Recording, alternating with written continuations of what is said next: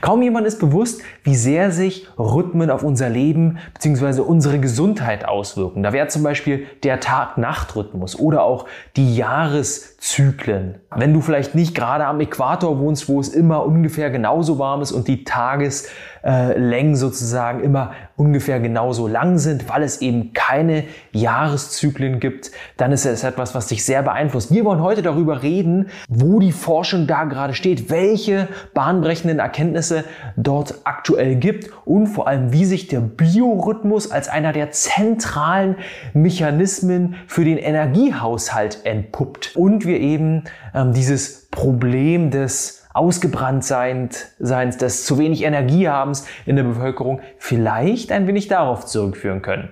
Also, lass uns äh, den gleichen Takt annehmen, auf die gleiche Welle kommen und dann zusammen in diesen Podcast reinstarten.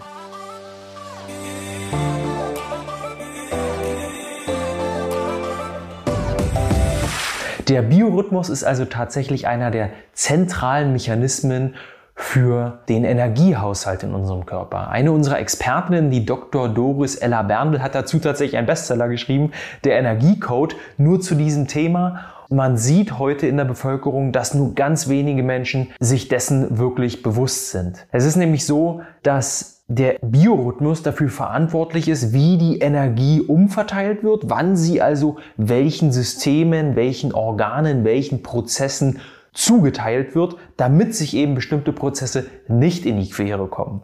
Und weil das so wenig Menschen wissen, gibt es heutzutage ja bei 80 Prozent der Arbeitnehmer Schlafprobleme. Über 50 Prozent der Arbeitnehmer in Deutschland leiden unter chronischen Erkrankungen. Leider Tendenz steigend, nur die wenigsten sind sich darüber bewusst, dass es zwischen diesen beiden Dingen vielleicht einen Zusammenhang gibt. Noch vor Millionen von Jahren wurde ja unser Biorhythmus nur durch das Licht bestimmt. Es gab ja keine Zeiten, es gab keine Uhren, es gab nichts Künstliches, nichts vom Menschen geschaffenes, es wurde nur von der Sonne bestimmt, sozusagen von unseren wirklich natürlichen Rhythmen. Irgendwann kam dann aber der Mensch, entwickelte Uhren und entwickelte auch die verschiedenen Zeiten Sommer- und Winterzeit. Aber was hat es damit eigentlich auf sich? Wie entstand denn eigentlich die Sommerzeit? Das ist super interessant, ist äh, tatsächlich etwas, was ich auch nicht wusste.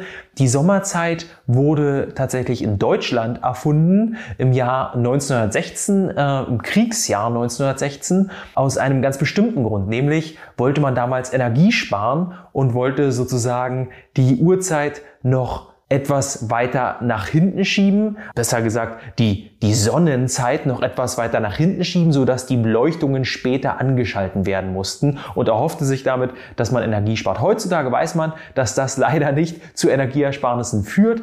Was man aber noch besser weiß, ist, dass diese Zeitumstellung zu einer Art Mini-Jetlag Mini für uns führt und tatsächlich auch gesundheitliche Probleme nach sich ziehen kann. Das heißt, wir stellen also im Jahr zweimal unsere innere Uhr um weil die künstliche äußere Uhr, die vom Menschen geschaffene Uhr sozusagen auch umgestellt wird und wir uns da natürlich dran ausrichten müssen. Jetzt ist die Frage, was macht das mit unseren Körpern und gibt es dazu schon wissenschaftliche Untersuchungen? Tatsächlich gibt es einige sehr interessante wissenschaftliche Untersuchungen, zum Beispiel eine aus Deutschland von der Universitätsklinik Lübeck, ähm, die tatsächlich über 10 Millionen AOK-Versicherte untersucht hat, beziehungsweise deren Gesundheitsdaten untersucht hat und feststellte, dass innerhalb der ersten 30 Tage nach der Umstellung im Herbst, also nach der Zeitumstellung im Herbst, Herbst besonders viele Menschen krank werden und vor allem chronische Erkrankungen schlimmer werden, vor allem chronisch entzündliche Darmerkrankungen wie Colitis ulcerosa oder Morbus Crohn, was ja schon etwas ist, wo man sieht, okay, es hat einen Einfluss auf unsere Gesundheit und vor allem es hat auch leider einen Einfluss auf Krankheiten. Man weiß also, alles hat eine Zeit. Nicht nur in der Gesellschaft, nicht nur in der Welt, sondern vor allem auch in unserem Körper. Bei dieser Thematik des Biorhythmus gibt es tatsächlich schon viele Erkenntnisse, aber auch noch viele, viele blinde Flecken. Was man aber weiß, ist, dass in jeder unserer Zellen eine Art Uhr tickt. Es gibt also in jeder unserer Zellen sogenannte Uhrengene oder auf Englisch in der Fachliteratur nennt man das Clock Genes, die dafür verantwortlich sind, dass bestimmte Proteine gebildet werden, die dem Körper signalisieren, okay, hey, hier so tickt meine Uhr, so tickt meine Zelluhr. Und das Interessante daran ist, dass diese Proteine nach circa einem Tag zerfallen. In jeder Zelle werden sie produziert und zerfallen in jeder Zelle nach circa einem Tag. Und dieser Rhythmus, in dem diese Proteine zerfallen oder in dem diese äh, Zelluhr in jeder unserer Zelle tickt. Wir haben über eine Billion Zellen. Das sind eine ganze Menge Uhren also.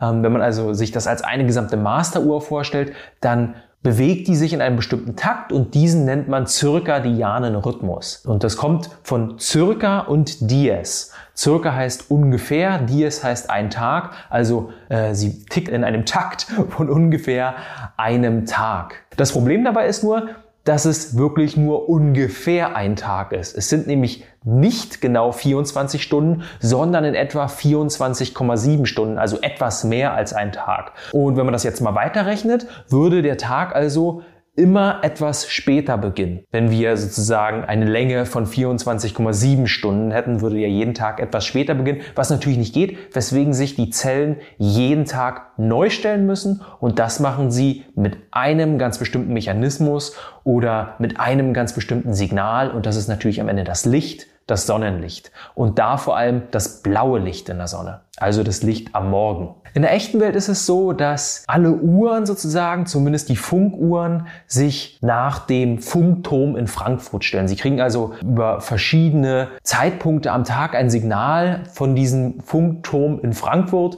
und stellen sich danach und diese Zeit in Frankfurt, die ist an der Weltzeit oder Weltuhr sozusagen ausgerichtet. Die Frage ist aber, wie, wie macht das denn der Körper? Der kriegt ja nicht auch das Signal aus Frankfurt, sondern ähm, der muss das ja irgendwoher anders herbekommen. Und beim Körper funktioniert es tatsächlich so, beziehungsweise ähm, beginnt der Prozess bei den Augen. Die Augen haben eine Netzhaut und Sinneszellen auf der Netzhaut stellen ein bestimmtes Protein her, das sich Melanopsin nennt was als ein Signal für unser Hirnzentrum funktioniert und vom Hirnzentrum geht das Signal dann weiter an jede unserer Zellen. Das Hirnzentrum gibt das Signal also weiter an jede unserer Zellen, die dann also Bescheid wissen, okay, zack, jetzt muss ich wieder neu stellen und die dort sozusagen einen, einen Taktgeber haben für ihre innere Uhr, wodurch dann auch alle Zellen gleichgestellt sind. Welches Licht ist dafür verantwortlich? Ich hatte schon gesagt, vor allem das blaue Licht am Morgen. Am Morgen hat das Licht einen, einen besonderen, besonders hohen Blaulichtanteil, am Abend einen besonders hohen Rotlichtanteil. Das hilft auch äh, bei der Bildung von Melatonin. Stichwort Melatonin, auch sehr wichtig. Dieses, dieser Prozess sozusagen, der bei der Netzhaut beginnt und am Ende bei den Zellen endet, der ist sehr wichtig für ganz viele Prozesse im Körper. Zum Beispiel dafür, dass die Zirbeldrüse am Abend auch beginnt, das Melatonin zu produzieren. Und übrigens, das Interessante dabei ist, dass es auch bei Blinden funktioniert. Also es gibt bestimmte Erkrankungen und bestimmte ähm, spezifische ähm, gesundheitliche Probleme, die dazu führen können, dass es nicht funktioniert. Aber bei den meisten Blinden funktioniert dieser Prozess in der Netzhaut auch, solange sie eben nicht den ganzen Tag eine Sonnenbrille tragen oder eben die Augen geschlossen haben zum Beispiel. So, und jetzt lass uns doch mal darauf zu sprechen kommen, wie es sein kann, dass sich bestimmte Prozesse, bestimmte Organe, bestimmte Systeme im Körper in die Quere kommen, wenn es mit dem Biorhythmus Probleme gibt. Wenn der Biorhythmus also nicht mehr so funktioniert, wie er natürlicherweise funktionieren sollte. Da ist es zum Beispiel so, dass man sagen kann, mein Opa hat früher mal gesagt, um eins macht jeder seins. Ja, also sozusagen, so ist es auch im Körper. Es gibt für alles eine bestimmte Zeit und so gibt es zum Beispiel eine bestimmte Zeit für die Müllabfuhr im Körper. Jede Zelle produziert bestimmte Abfallstoffe, die auch ähm, schädlich sein können, also Schadstoffe, zum Beispiel ähm, Sauerstoffradikale und die müssen natürlich abtransportiert werden. Das passiert vor allem in der Nacht soweit der Biorhythmus noch in Ordnung ist. Andererseits ist es so, wenn wir essen zum Beispiel, wird die Glucose in Glykogen und Fett umgewandelt und wir können natürlich zu dieser Zeit nicht gleichzeitig auch Fett abbauen. Es sind also auch zwei Prozesse, die konträr zueinander laufen, die gar nicht gleichzeitig funktionieren können, wo also der Rhythmus zwingend funktionieren muss. Und es gibt tatsächlich auch zum Thema Schlafdauer ähm, einige sehr interessante Forschungen. Es gibt zum Beispiel ein Experiment, also viele fragen sich, oder ich habe mich auch lange Zeit gefragt, was ist denn die optimale Schlafdauer? Und ich bin mir ziemlich sicher, es ist auch immer ein Stück weit individuell. Aber die Erkenntnisse aus der Forschung sagen tatsächlich auch hier und da etwas anderes. Zum Beispiel gibt es ein Experiment, wo man eine kleine Gruppe von Menschen in, einem, in eine Art Kellergewölbe gesperrt hat, wo es tatsächlich nichts gab, keine Ablenkungen und ähm, hat dann beobachtet, wie sich der Schlaf einpendelt. Und nach einer bestimmten Zeit hat sich der Schlaf bei allen Teilnehmern bei ungefähr sieben Stunden eingependelt. Darüber hinaus hat zum Beispiel der Professor Dr. Till Rönneberg, das ist ein super spannender Experte, den wir äh, für unseren Schlafkongress interviewt haben. Und ich habe dir tatsächlich auch hier an diese Episode einen Interviewausschnitt von ihm mit dran gehängt, also unbedingt dabei bleiben. Er hat festgestellt bei ja, Ureinwohnern in Brasilien, dass auch diese immer selbe Rhythmen haben. Die wohnen ja ungefähr äh, auf der Höhe des Äquators, das heißt, die sind nicht beeinflusst durch Jahreszyklen. Da ist der Tag immer ungefähr genauso lang und auch es ist ungefähr genauso warm immer. Das heißt, durch die Umwelteinflüsse ändert sich eigentlich relativ wenig und dadurch schlafen sie eigentlich auch immer genauso lang und gehen zur selben Zeit ins Bett. Also auch hier sehen wir, dass die Wissenschaft schon zeigen konnte, dass es bestimmte Schlafdauern gibt und dass es auch über verschiedene Individuen und auch individuelle Tendenzen das eigentlich am Ende ziemlich ähnlich ist. Nur ist die Frage, die wir uns ja auch oft stellen, gibt es verschiedene Chronotypen? Also wenn wir schon immer ungefähr gleich lang schlafen, ist es dann aber am Ende trotzdem vielleicht so, dass wir zumindest zu verschiedenen Uhrzeiten ins Bett gehen? Also die Eulen, wie wir sie nennen, der Chronotyp die Eule eben eher spät ins Bett geht und spät aufsteht und die Lerche eher früh ins Bett geht und dann am Ende eher so der Frühaufsteher ist. Kann es sein, dass es sowas gibt? Da gibt es natürlich auch interessante Untersuchungen und so haben Forscher in Australien ähm, 250 Studenten untersucht und diese zu ihren Schlafgewohnheiten befragt, aber darüber hinaus auch andere Fragen gestellt, zum Beispiel, ob sie selbst verliebt sind und ob sie noch andere negative Charaktereigenschaften haben und haben dann festgestellt, dass diejenigen, die vor allem spät schlafen gehen, also eher der Eulentyp sind, eher selbstverliebt sind und andere negative Charaktereigenschaften haben, also die Lerchen eher übervorteilen, weil sie länger wach sind und dann Zeit haben sozusagen diejenigen, die dann schon im Bett sind, zu übervorteilen und irgendwie negativ zu beeinflussen, was ich eher als Spaßstudie verstehe. Ich glaube, es war von mir jetzt nicht unbedingt spaßig gemeint, aber der Großteil der Studienlage zeigt tatsächlich, dass es diese Chronotypen zwar gibt, diese aber nicht angeboren sind. Also es ist nicht so, dass wir von unserem Gen her so geprägt sind, dass wir Frühaufsteher oder Spätaufsteher sind. Es gibt diese Chronotypen, zum Beispiel der Ken Wright, das ist ein, ein Freund von äh, Professor Dr. Till Ronneberg, von dem ich ja schon berichtet hatte. Der hat das untersucht und festgestellt, dass es bei Spätaufstehern oder Spätschlafengehern sozusagen so ist, dass das Melatonin, also das Schlafhormon, auch später, also ungefähr gegen 22 Uhr produziert wird. Aber er hat auch festgestellt, dass man das ändern kann. Nämlich ist er mit diesen Menschen campen gegangen, also hat in der Natur geschlafen, hat äh, sozusagen probiert, alle künstlichen Umwelteinflüsse zu eliminieren und nur noch die natürlichen Umwelteinflüsse auf den Körper einfließen zu lassen, also vor allem das Licht, das Sonnenlicht und die Dunkelheit in der Nacht. Und hat festgestellt, dass schon nach zwei Tagen sich der Chronotyp natürlicherweise in Richtung Lerche umstellt, dass schon nach zwei Tagen das Melatonin ungefähr äh, zwischen 19 und 20 Uhr produziert wird, was total interessant ist und uns zeigt, dass im Grunde jeder seinen Rhythmus, seinen Biorhythmus und auch seine Schlafgewohnheiten umstellen kann. Und so haben natürlich auch die Jüngeren unter uns, also die Kinder,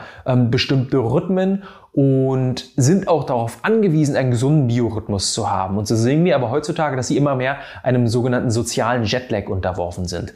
Also ich weiß nicht, vielleicht kannst du dich auch daran erinnern, wenn man früher in die Schule gegangen ist und eben schon um sieben oder um acht am Schultisch gesessen hat war man oft sehr, sehr müde. Oh, ich habe sehr, sehr oft auch äh, in der Schule geschlafen in der ersten Stunde. Ich weiß noch, ich hatte oft Mathe ähm, in der ersten Stunde, habe ich wirklich teilweise die ganze Stunde lang mit dem Kopf auf dem Tisch gelegen, weil ich einfach so müde war. Als ich bei der Bundeswehr war, ja, hatte ich sozusagen mir eingebildet, dass es diese Chronotypen gibt. Ja, und habe ich mir eingebildet, dass die Erfahrungen aus der Schule tatsächlich der Wahrheit entsprechen, weil ich ja natürlich auch früher in der Schule dachte, okay, wenn ich hier immer so müde bin, dann muss das irgendwie sein, dass ich ein Spätaufsteher bin. Ich bin einfach nicht der Frühtyp. Und als ich meine neun Monate, meinen ähm, Grundwehrdienst sozusagen bei der Bundeswehr hatte, ähm, gab es einige lustige Stories. Zum Beispiel war es so, dass unsere Ausbilder immer gesagt hatten, als wir dann manchmal noch nachts um eins irgendwelche Übungen machen mussten und ja wussten, wir müssen früh um vier, halb fünf wieder aufstehen, sagten sie zu uns, ja, naja, ich habe Zeit, ich brauche nur zwei, drei Stunden schlafen. Da habe ich mir gedacht, okay, krass, das ist dann also wirklich eine Lerche und ich bin die Eule. Schade, so, ne? Aber tatsächlich ist das nicht so und tatsächlich ist es auch bei Kindern nicht so. Kinder brauchen auch ihren Schlaf und Kinder sind tatsächlich noch mehr auf den Biorhythmus angewiesen als wir. Man weiß heute, dass auch Schlafprobleme sich schon in der Jugend ausbilden können, eben durch diesen sozialen Jetlag. Es gibt super interessante Untersuchungen dazu. Zum Beispiel hat man an der Brown University eine Untersuchung ähm, gemacht in einer Schule, wo man Kinder untersuchte. Ich glaube, da war es so, dass die Älteren früher und die Jüngeren später. Und man hat dann die Älteren, die eben schon um 7.20 Uhr begonnen haben, um 8.30 Uhr aus dem Klassenzimmer geholt und ähm, gefragt, wie es ihnen geht und ihnen eben angeboten zu schlafen. Und das Interessante dabei war, dass 50 Prozent dieser Schüler, die eben so früh aufstehen mussten, nach nur drei Minuten eingeschlafen waren. Und die Forscher haben eben ähm, gesagt, dass das schon einer Narkole Narkolepsie gleichkommt. Also das ist überhaupt kein normales Verhalten, was wir normal bei Kindern oder Erwachsenen sehen, sondern das ist schon etwas sehr Beunruhigendes. Etwas, ja, dem wir uns annehmen sollten und was wir uns äh, auch bewusst werden sollten und wo wir vielleicht Änderungen anstreben sollten. Und so hat zum Beispiel ein Gymnasium in Deutschland, in Ahlsdorf, schon vor der Corona-Pandemie ein Testprojekt angeschoben, wo sie eben den Schülern angeboten haben, entweder zur ersten oder zur zweiten Stunde zu kommen. Und das ging eben, weil in der ersten Stunde ähm, die Schüler nur die Hausaufgaben oder bestimmte Projekte machen konnten, was sie dann eben nicht mehr am Nachmittag machen mussten. Und hat sie dann auch befragt, diejenigen, die sozusagen später gekommen sind, wie es ihnen geht, ob sie konzentrierter sind. Und der meiste Teil der Schüler hat auch gesagt, ich bin konzentrierter, ich fühle mich konzentrierter, was darauf hindeuten kann, dass es ihnen damit wirklich besser geht, wenn sie später kommen, aber auch darauf hindeuten kann, dass es ihnen einfach besser bekommt, wenn sie selber auch entscheiden können, wann sie anfangen oder zumindest eine gewisse Entscheidungsfreiheit haben und diese Entscheidungsfreiheit dann am Ende auch dazu führt, dass sie sich wohler fühlen, vielleicht konzentrierter fühlen. So, bevor wir jetzt aber in die zwei Interviewausschnitte reinstarten mit der Dr. Doris Ella Berndl, die noch mehr über diese, über diese innere Uhr berichtet, wie das genau abläuft und ähm, den Interviewausschnitt mit dem Professor Dr. Till Ronneberg, der etwas zu den grundlegenden Mechanismen für unseren Biorhythmus verraten wird und mehr über die Forschung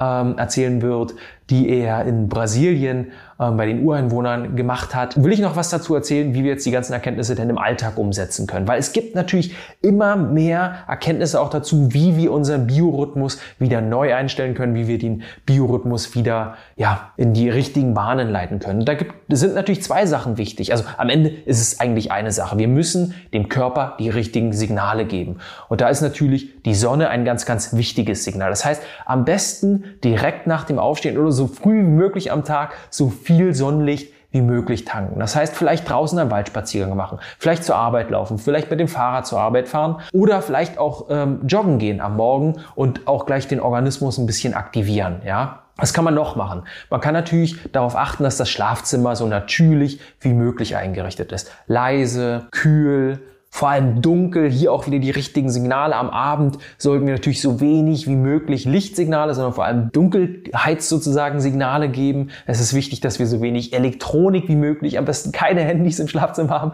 keine weitere Elektronik, keine Strahlung im Schlafzimmer haben, also keine WLAN-Strahlung zum Beispiel, das WLAN über Nacht ausschalten. Und was ja auch viele Menschen gern machen, was auch ich lange Zeit noch äh, gern gemacht habe, mit Fernseher einschlafen, vielleicht sogar im Wohnzimmer das erste Mal einnicken. Und das ist natürlich deswegen problematisch, weil wir viel, viel Blaulicht noch zu uns nehmen, was wieder das Signal des Aufstehens in dem Körper gibt und nicht des Schlafengehens. Aber es gibt noch einen zweiten Grund, warum wir das nicht machen sollen, sollten, weil wir eben diesen ersten Schlafdruck, dieses erste dolle müde sein, dann schon abbauen durch das Einschlafen vor dem Fernseher, aber am Ende ja doch wieder aufstehen, dann ins Schlafzimmer gehen und dann dem Körper wieder Signale geben, okay, wir wollen aufstehen. Das heißt, das ist total konträr zu dem, was eigentlich passieren sollte, nämlich die erste Einschlafphase, die erste Tiefschlafphase direkt im Bett zu haben und dann auch nicht wieder aufzustehen. Ja, darüber hinaus ist es wichtig, dass wir die Nahrungssignale richtig setzen und eben spätestens zwei Stunden vor dem Schlafengehen das letzte Mal Nahrung zu, zu, uns nehmen. Diese Nahrung sollte auch nicht so schwer sein, eher leichte Nahrung und bei der Nahrung das Wichtigste, nicht so viel künstliches Licht. Das heißt, wenn wir irgendwie aufs Handy gucken oder auf Blaulicht, also auf, auf Bildschirme, dann am besten mit einem Rotlichtfilter, wenn es irgendwie geht. Koffein natürlich auch am Abend nicht trinken, bestenfalls sechs Stunden vor dem Schlafengehen das letzte Mal Koffein zu sich nehmen. Und das sind eigentlich schon so die wichtigsten äh, Signale, die man dem Körper geben sollte oder eben nicht geben sollte. Darüber hinaus noch zwei andere Dinge. Sport auch nicht später als zwei Stunden vor dem Schlafengehen, weil auch Sport ist ein Aktivierungssignal und kein Schlafengehen-Signal. Und den Mittagsschlaf bestenfalls auch nicht vor Anbruch der zweiten Hälfte des Tages, also nicht mehr als 20, höchstens 30 Minuten. Also wir sollten bestenfalls eben nicht in die Tiefschlaf Tiefschlafphase kommen. Also in diesem Sinne, lass uns jetzt mal in den Interviewausschnitt mit Dr. Doris Ella Berndl reinstarten. Ein Interview, was unsere Moderatorin Dominique ähm, geführt hat zur Autoimmunwoche. Und die Dr. Doris Ella Berndl ist wirklich eine absolute Expertin im Bereich des Biorhythmus, hat wie gesagt ein Buch zu dem Thema geschrieben, der Energiecode und wird in dem Ausschnitt erklären, wie es eigentlich genau funktioniert, dass sich diese Uhren im Inneren unseres Körpers einstellen und warum wir auf unseren Biorhythmus so angewiesen sind. Was bedeutet äh, genau der Biorhythmus? Also der fundamentalste Biorhythmus ist sicherlich der Tag-Nacht-Rhythmus. Ja, der wird auch als zirkadianer Rhythmus bezeichnet. Und ähm, da haben wir, wir haben eine Uhr im Gehirn. Ja, also die, die ist äh, da so zwischen den Augen in dieser Höhe. Wenn man da ins Gehirn hineinschauen könnte, dann würde man im sogenannten suprachiasmatischen Nukleus, äh, wie das in der Fachsprache heißt, so ein Reiskorn großes Gebilde finden. Und das ist eine super Uhr, eine Master Clock, ja, und die äh, ist wie ein Dirigent über ein Orchester, weil wir haben nämlich jede Menge Uhren in unserem Körper. Ja, wir haben sogar vor jedem Gen ein Gen, das als Uhr fungiert, ja, eine sogenannte Clock Gene. Das hat nichts mit Hosen zu tun, ja, sondern das, das ist ein, ein Uhrengen. Äh, und das ist streng hierarchisch und der Dirigent sitzt da oben. Und dieser Dirigent wird getaktet und gestellt durch das Sonnenlicht. Und das war immer so seit Anbeginn des Lebens bis wir angefangen haben, da rein zu pfuschen mit künstlichen Lichtquellen. Ja, also die, die Master Clock, äh, das ist jetzt so, wie wenn, wenn ich jetzt einem Orchester den Dirigenten vorne am Pult wegnehme, dann spielen die, die Musiker auch noch weiter, aber es wird nicht schön klingen. Ja, also das heißt, der Dirigent ist wichtig, dass alle anderen Uhren, dass alle Stoffwechselvorgänge, äh, funktionieren. Und man kann sich jetzt vorstellen, was passiert, wenn diese Uhr falsch getaktet ist. Dann gibt's große Probleme. Ja. Und äh, wie steuert jetzt dieser Dirigent? Der steuert über die Hormone. Ja, Stichwort Serotonin, Stichwort Dopamin, Stichwort Melatonin. Er steuert über das Nervensystem, nämlich über das, was uns nicht bewusst ist. Stichwort vielleicht habt ihr das schon gehört, Vagusnerv, ja, der Nerv der Regeneration, ja, und auf der anderen Seite der Aktivierer, der Sympathikus. Äh, und beeinflusst wird er natürlich außer durchs Licht noch durch andere äh, Einflüsse, wie zum Beispiel Nahrungsaufnahme. Aber die sind jetzt nicht so stark wie das Licht. Ja, also das Licht ist wirklich da an oberster Stelle. Und da gibt es auch eine Änderung in den Jahreszeiten. Ja? Und äh, es ist auch äh, die Kälte zum Beispiel ein Signal. Die haben wir halt nicht so gerne, ja. Aber Kälte ist ein Wintersignal, ein Nachtsignal, aber auch ein Reparatur- und Regenerationssignal. Und Kältetherapie zählt zu den hervorragendsten Therapien gegen Entzündungen. Ja. Also Letztendlich haben wir, wie gesagt, viele Biorhythmen. Der ganze Körper besteht aus zyklischen, rhythmischen Vorgängen. Aber wie gesagt, dieser Tag-Nacht-Rhythmus ist ein ganz, ganz wesentlicher und auch die Jahreszeiten, wenn man in einem Bereich lebt, wo es Jahreszeiten gibt. Ja, also in unserer Urheimat Afrika, da gibt es keine Jahreszeiten, da fällt das weg. Ja, da ist jeder Tag zwölf Stunden und jede Nacht zwölf Stunden. Wir machen im Sommer ähm, sozusagen gehen eine Schuld ein. Da haben wir viel längere Tage und wir sollten das im Winter eigentlich ein bisschen mit Regeneration aufholen. Aber die moderne Gesellschaft lässt das nicht mehr zu. Das war der Interviewausschnitt mit der Dr. Doris Ella Berndl und nun wünsche ich dir nochmal viel Spaß beim zweiten Interviewausschnitt, das unser Moderator äh, Lutz Rahmlich, äh, auch ein absoluter Schlafexperte, zu unserem Schlafkongress mit ihm geführt hat, mit dem Professor Dr. Till Rönneberg. Und du wirst darin erfahren, einerseits, was die zwei wichtigsten Mechanismen für unseren Bio, aber vor allem auch für unseren Schlafrhythmus sind, warum wir im Grunde einem Jetlag unterliegen, äh, wenn die Zeitumstellung im Sommer oder im Herbst erfolgt und was wir von Ureinwohnern in Brasilien lernen können. Also viel Spaß im Interviewausschnitt mit Professor Dr. Till Rönneberg. Ähm, der Schlaf wird von zwei Dingen kontrolliert. Einmal ähm, wird er davon kontrolliert, wie lange wir wach waren. Das heißt also, wie viel Schlafdruck wir aufgebaut haben. Und dann wird er von der inneren Uhr ähm, äh, kontrolliert. Und die beiden sind sich nicht immer, diese beiden Einflüsse sind sich nicht immer einig. Okay. Denn äh, wenn Sie, ähm, die, die innere Uhr macht etwas ganz Gemeines. Ein bis zwei Stunden bevor sie ihr Schlaffenster aufmacht, ja. sagt sie, jetzt drehe ich die Physiologie nochmal richtig hoch. Okay. Und jetzt wird nicht geschlafen. Mhm. So dass wir das alle kennen, wenn wir müde nach Hause kommen und um 6 Uhr oder um halb sieben einschlafen, dann geht das. Dann wachen wir zwar Mitternacht wieder auf. Aber wenn wir jetzt äh, für noch, für ein paar Stunden noch müder werden und es wird 10 Uhr und wir versuchen dann einzuschlafen, dann kann es sein, dass wir in unsere Wake Maintenance Zone rein wollen. Und das ist, der, das ist eine Zone vor dem Einschlafen, in dem die innere Uhr sagt, ähm, in der die innere Uhr sagt, jetzt wird nicht geschlafen. Das heißt, obwohl ich lange wach war, obwohl ich einen hohen Schlafdruck habe, kommt jetzt die innere Uhr und sagt, zu diesem Zeitpunkt möchte ich nicht, dass wir einschlafen. Das heißt, die beiden, die, die beiden arbeiten gegeneinander, was natürlich nur dann der Fall ist, wenn ich, ähm, äh, wenn ich in modernen Situationen lebe. Ah, in, wenn ich ohne Licht zum Beispiel, ohne elektrisches Licht lebe, dann passiert Folgendes. Ich Meistens arbeite ich draußen, das heißt, ich kriege tagsüber sehr viel Licht. Äh, meistens arbeite ich auch körperlich. Ja. Und dann geht die Sonne unter und es ist praktisch kein Licht da außer dem Feuer.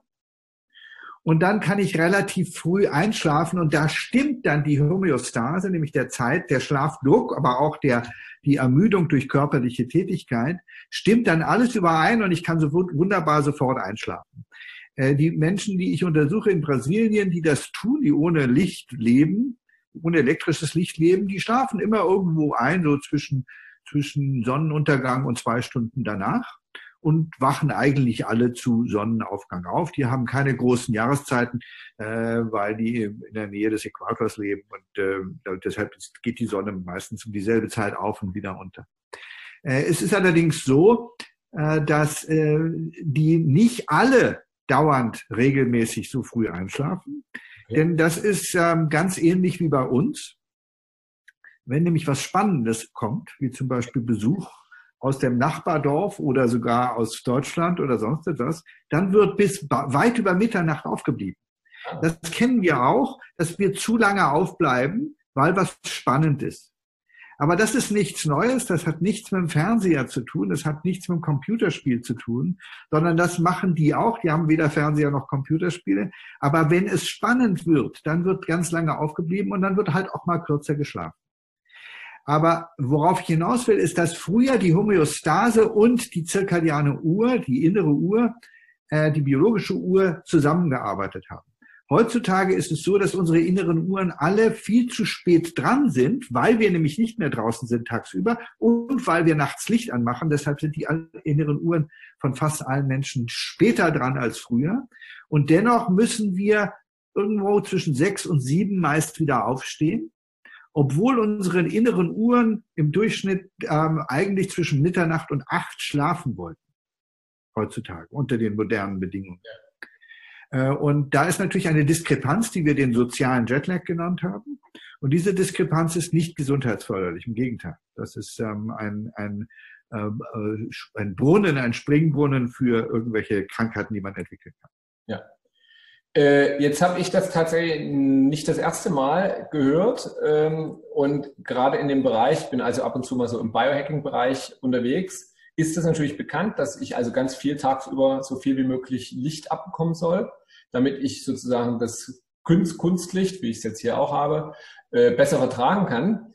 Äh, und deshalb zum Beispiel ist es so, dass wir früh zum Beispiel kalt duschen, um unsere biologischen Uhren, so denken wir jedenfalls, aber vielleicht können Sie das ja bestätigen, äh, sozusagen immer wieder versuchen, äh, auf Reize zu geben und sie wieder immer neu zu stellen, jeden Tag wieder neu. Also früh kalt duschen ist früh. Äh, wir gehen raus, so schnell wie möglich und versuchen natürlich da irgendwie auf den Balkon zu gehen oder noch sogar einen Spaziergang zu machen, äh, Yoga draußen und was auch immer.